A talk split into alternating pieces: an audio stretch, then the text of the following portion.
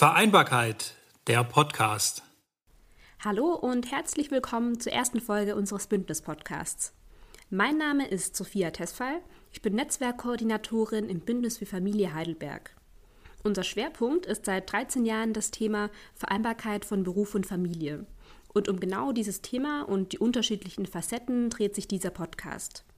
Wir werden mit Experten aus Politik, kommunaler Verwaltung und Wirtschaft und natürlich mit Heidelberger Familien selbst ins Gespräch kommen, aktuelle Fragen diskutieren und mit praktischen Alltagstipps unterstützen. Parallel zu diesem Podcast starten wir die Aktion im Dialog mit Heidelberger Familien. Mehr dazu aber am Ende dieses Podcasts. Wir starten den Podcast mit einer Miniserie, bei der wir uns erstmal mit den besonderen Fragestellungen für Familien in der Corona-Zeit beschäftigen. Im Anschluss geht es dann mit Vereinbarkeitsthemen unabhängig von der aktuellen Ausnahmesituation weiter. Jetzt aber zur heutigen Folge. Ich freue mich sehr, als Gesprächspartner unseren Oberbürgermeister Prof. Dr. Eckhard Würzner zu begrüßen.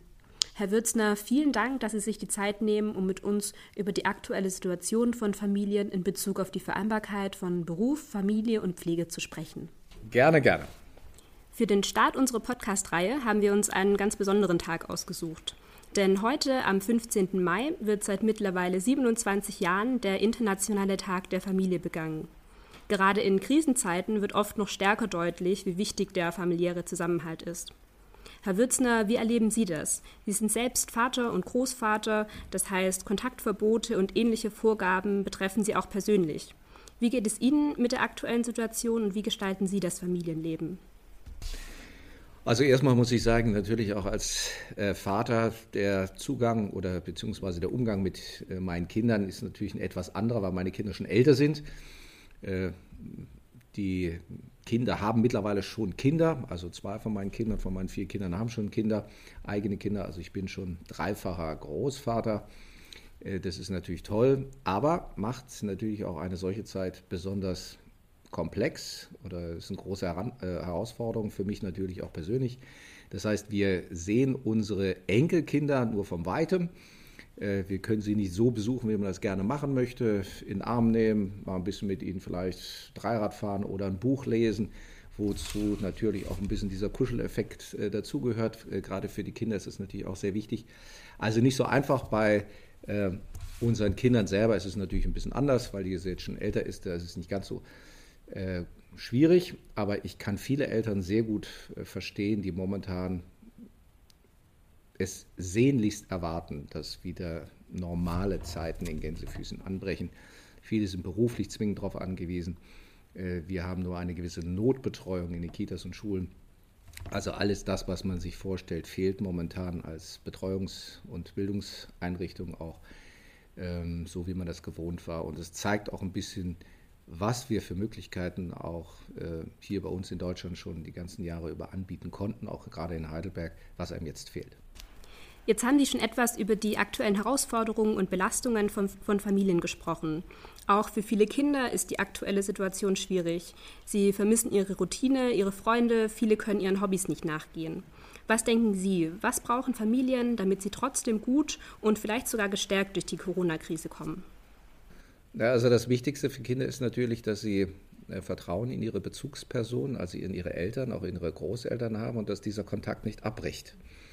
Ähm, wenn man das physisch nicht direkt durchführen kann, hilft auch mal eine Skype-Konferenz oder man nimmt einen anderen äh, Dienst äh, zur Hilfe, um auch bildlich mit den Enkelkindern in Kontakt zu treten.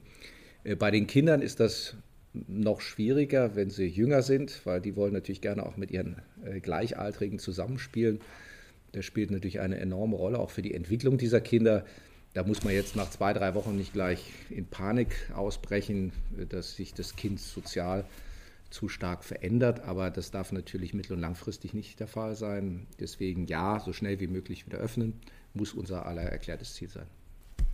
Eine Frage, die sich viele Familien aktuell stellen, ist, wann die Kitas in Heidelberg wieder öffnen. Das Kultusministerium hat da auch bereits einen Fahrplan vorgelegt, in dem so einige Rahmenbedingungen definiert wurden. Gibt es speziell für Heidelberg dann schon ein Konzept, wie die Kita-Öffnung organisiert und dann auch umgesetzt werden soll? Also das Thema ist wirklich sehr komplex. Ich glaube, ähm, Wir haben hier von Heidelberg aus vor drei Wochen ein Drei-Stufen-Öffnungsprogramm schon an den Landesstädtetag und an den Bundesstädtetag gegeben, was zum Teil auch wirklich ein Master jetzt ist für dieses Öffnungsszenario. Dem ist man allerdings nicht in allen Schritten gefolgt. Das muss man ganz offen sagen, weil die Ministerpräsidenten, auch die Bundeskanzlerin natürlich auch eigene Vorstellungen mit eingebracht haben, was selbstverständlich ist. Äh, für uns ist es von daher immer noch ein bisschen schwierig zu erfassen, wann geht es jetzt für wen wie los. Äh, wir haben unterschiedliche Strukturen in den einzelnen Bundesländern, macht die ganze Sache noch komplexer. Ähm, ich bin ein großer Freund davon gewesen, auch die Grünflächen, die Spielplätze so früh wie möglich wieder freizugeben. Das ist im Außenbereich, das ist relativ unkritisch. Die Familien gehen auch, äh, nach dem, was ich gesehen habe, was ich auch beobachtet habe, sehr reflektiert damit um. Äh, dann geht es natürlich weiter. Zoo hat jetzt gerade geöffnet. Klar, solche Einrichtungen sind auch sehr wichtig. Aber das Wichtigste ist natürlich äh, die Betreuung, die tägliche Betreuung über unsere Tagesmütter, Tagesväter oder natürlich über die Kitas. Da sind wir noch sehr stark eingeschränkt. Wir haben noch momentan nur eine Notbetreuung. Gestern hat die Bundeskanzlerin äh, mit dem Ministerpräsidenten klar beschlossen, ja, wir wollen das noch weiter öffnen. Das heißt, wir bereiten uns jetzt vor, im Mai die Kitas auch äh, zu öffnen, weit über den äh, Notbetrieb hinaus. Wie das im Detail aussieht, kann ich Ihnen allerdings noch nicht sagen, weil da liegt noch nichts vor. Aber wir wissen, die Notbetreuung wird erweitert. Klar ist eine Obergrenze, 50 Prozent sollten maximal momentan nur in eine Kita gehen. Davon sind wir aber weit entfernt. Wir liegen jetzt vielleicht bei 5 Prozent oder 7 Prozent. Das ist immer etwas unterschiedlich in den Kitas. Also wir haben noch Luft äh, und wir sollten auch den Eltern die Möglichkeit geben, ihre Kinder in die Kitas zu geben, die jetzt nicht nur in der Zielgruppe Ärztinnen, Ärzte oder Pfleger tätig sind, sondern auch da, wo es darum geht, der Partner selbst ist zwar noch im Homeoffice, kann das aber auch kaum noch verantworten mit seinem Arbeitgeber, ist nicht in einem systemrelevanten Berufsfeld, dann sollte der jetzt aber auch die Möglichkeit äh, bekommen, also diese Familie ihr Kind dann in die Kita zu geben. Genau, auch die Alleinerziehenden, von denen wir viele Anfragen bekommen haben, zählen da bestimmt mit dazu, die gerade einfach besondere Herausforderungen haben. Genau, wobei die Alleinerziehenden sind eigentlich schon in der Priorität sehr weit oben. Es gibt aber auch viele, die sind nicht alleinerziehend, die äh, auch in einer ganz schwierigen Situation sind, weil der eine Partner zwar zu Hause ist, physisch, aber eigentlich auch in den Betrieb zurückkehren sollte. Äh, und ich halte es manchmal schon für kritisch, dann zu sagen, ja, dann ist ja jetzt einer zu Hause, obwohl der eigentlich auch in den Beruf wieder einsteigen müsste. Äh, deswegen nicht systemrelevant und deswegen keine Notbetreuung. Also meine Botschaft geht da, der gehört genauso in die Notbetreuung oder in diese Kategorie wie alleinerziehende Väter oder Mütter.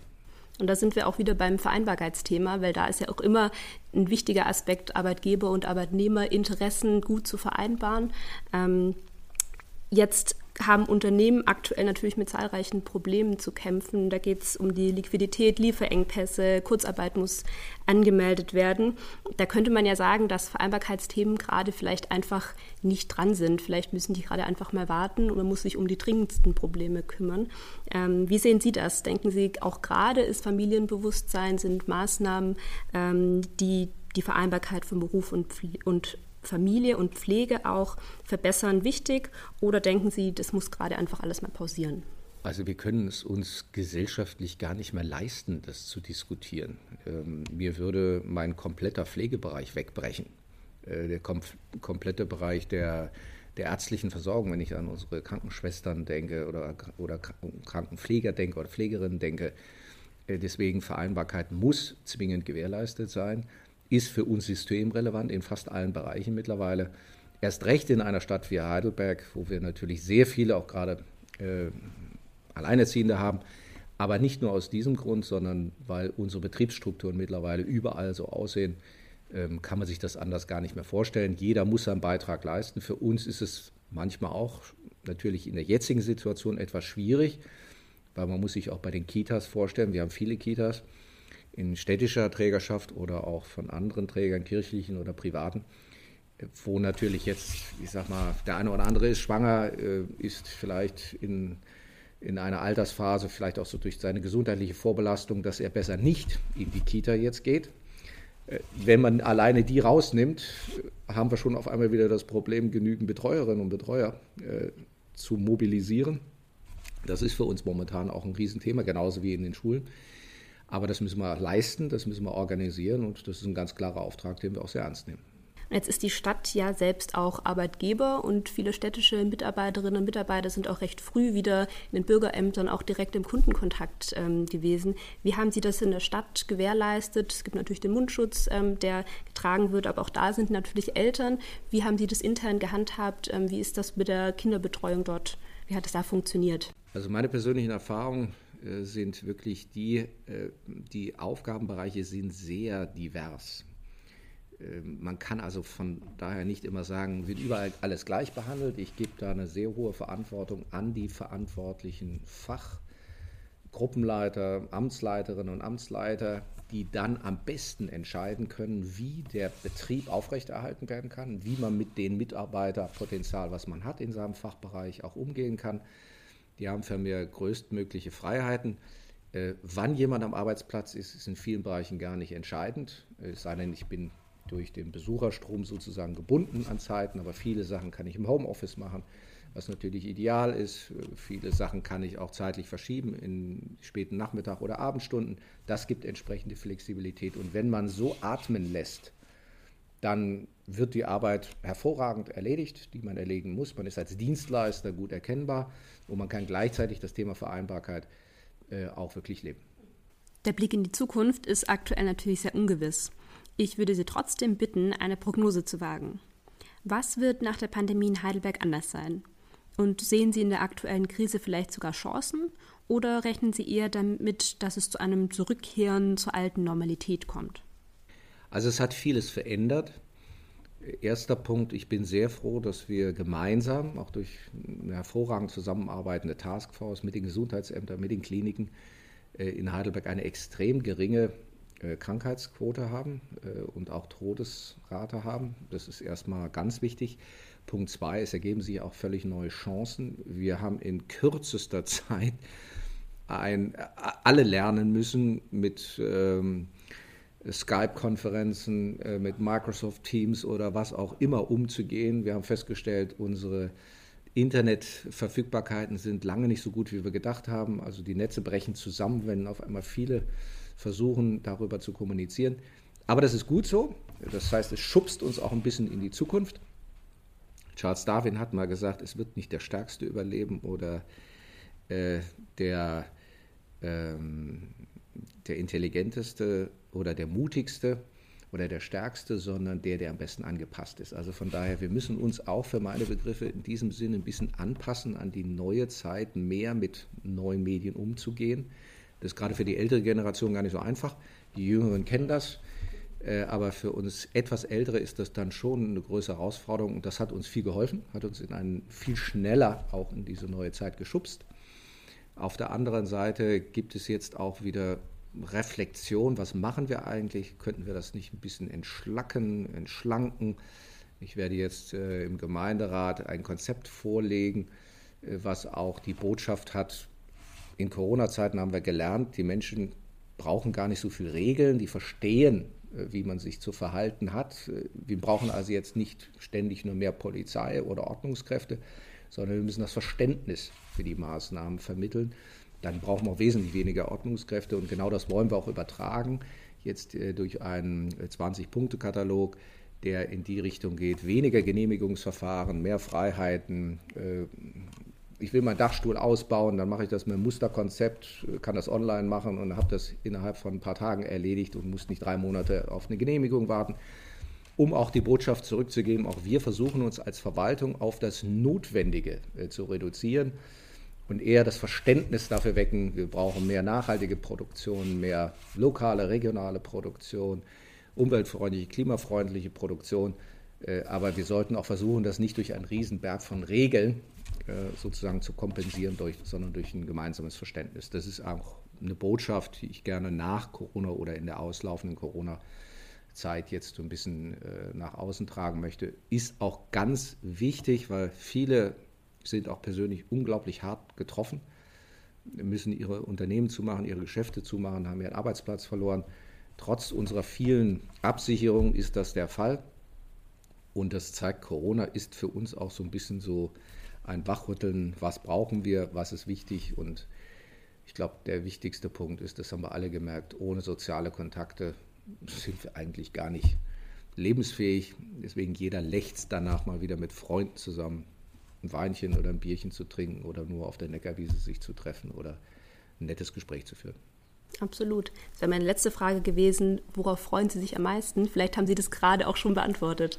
Also ich freue mich wirklich am meisten darauf, mal wieder mit Freunden uns zu treffen, abends äh, gemeinsam vielleicht zu kochen, zu essen, äh, sich auszutauschen über völlig belanglose Sachen. Man muss nicht immer gleich die Weltpolitik bewegen. Äh, aber das fehlt einem so ein bisschen, dieser direkte persönliche Austausch, und der ist per Skype-Konferenzen oder per Telefon einfach nicht äh, vergleichbar äh, aufrechtzuerhalten. Vielen Dank für das informative Gespräch. Vielen Dank, dass Sie sich die Zeit genommen haben. Gerne, gerne. Liebe Zuhörerinnen und Zuhörer, ich hoffe, es waren gute Impulse für Sie dabei und wir konnten einige Ihrer Fragen klären. Und jetzt komme ich nochmal auf unsere Aktion im Dialog mit Heidelberger Familien zurück. In diesem Format beantworten wir Ihre Fragen, greifen Anregungen auf und sammeln gute Ideen für Familien. Beteiligen Sie sich gerne. Weitere Informationen zu der Aktion, unserem Podcast und weiteren Bündnislösungen finden Sie auf unserer Webseite unter www.familie-heidelberg.de und auf unserer Facebook-Seite. Schauen Sie da gerne mal vorbei.